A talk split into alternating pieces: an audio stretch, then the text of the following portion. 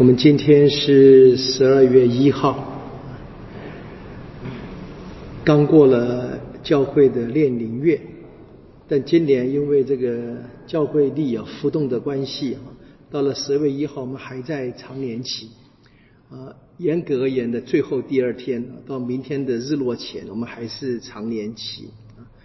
那就算明天日落之后，我们进入了降临期，那还是。降临期的第一部分，就是从降临期的开始，直到十二月十六号之前，我们都是第一部分，要提醒我们末日降临，这个复活升天的耶稣基督降临，将要再来，一般我们叫帕路西亚啊，基督再来，我们还在期待的这个救主再来的气氛里面。我今天想跟你们念一段啊，一位教父啊，圣 Cyprian 啊，他的讲道词啊，论死亡。虽然我们在生活上面已经到处听见圣诞歌声啊，为各个弱势团体捐款等等啊，那没有关系。我们是天主教的，我们遵守教会的传统，我们还在长年期，还在等待啊，即将来临的。从天上来审判万物的君王。好，主题是论死亡啊。那么核心的句子是我们不要怕死，要存享永生。好，这位教父这么说，他说我们要记得，依照主命令我们天天祈祷的训示，我们该承行天主的圣意，而不是我们的私意。啊，这是天主经的话嘛？啊，愿你的旨意成行于地嘛。如果我们祈求天主的圣意得以成行，当天主召我们离开这世界时，我们却不愿立即从命，这是多么愚蠢，多么倔强！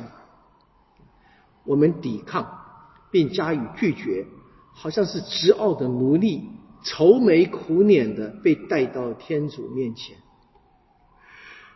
我们离开世界是出于不得已，而不是甘心服从。我们期待天主赐给我们天上的酬报，而我们却不心甘情愿的到他那里去。倘若地上的奴役使我们快乐，那为什么我们仍祈求天主说：“愿你的国来临呢？”如果我们乐于在世上服侍魔鬼，而不愿协同基督为王，为什么我们一再恳求天主恩赐他王国的日子及早来临呢？我也常常跟大家分享，我们的生活跟我们的信仰的表达，我们的祈祷完全不符合的。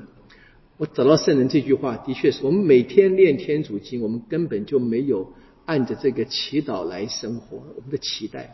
好，他继续说：“既然这个世界仇恨基督徒啊，那你为什么宁愿爱那仇恨你的世界，而不愿跟随那爱你、救赎你的基督呢？”圣若望在他的书信中大声疾呼，劝我们不要随从肉欲，不要爱念世俗。好，他用这个若望一书的话啊。你们不要爱世界和世界上的事物。谁若爱世界，天赋的爱就不在他内。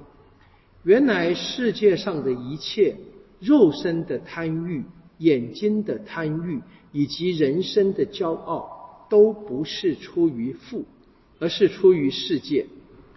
这世界和世上的贪欲都要过去。但那履行天主旨意的人却永远存在。我亲爱的弟兄姐妹们，我们要专心致志，怀着坚强的信德、强大的力量，准备好履行天主的任何旨意。我们要驱逐对死亡的怕惧，而想死后的永生。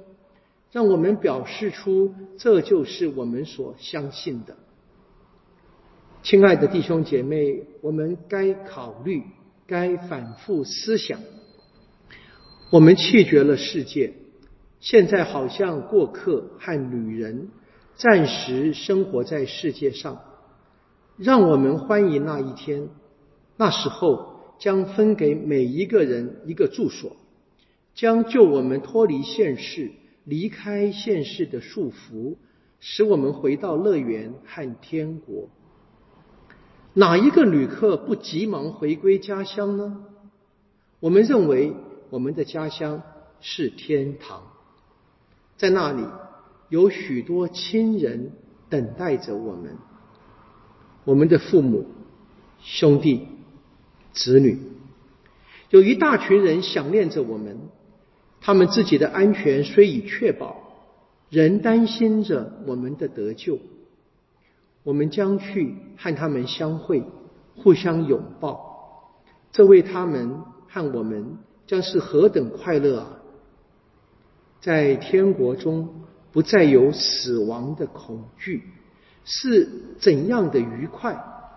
享受永生又是多么伟大而永恒的福乐啊！不再有死亡的恐惧是怎样的愉快！享受永生又是。多么伟大的永恒和福乐啊！好，因为重要，强调一次。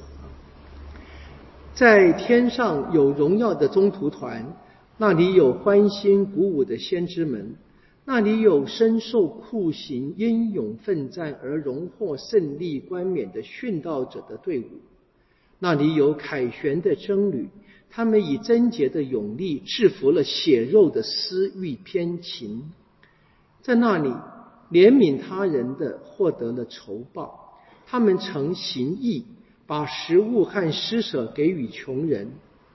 他们遵守了主的诫命，把在世上所继承的转移到天上的宝库里。亲爱的弟兄姐妹们，我们要怀着切望之情，急忙去和他们团聚。但愿天主看到我们的切望。但愿基督发现我们的心灵的决意和信心，谁渴望的越热切，基督赐给他们的爱的报酬也越大。很简单，很清楚的一段教导。但愿我们能够真正的听，而且相信，并按着生活，好好的活在世上。以期待末日的方式，期待基督再来的方式生活在世。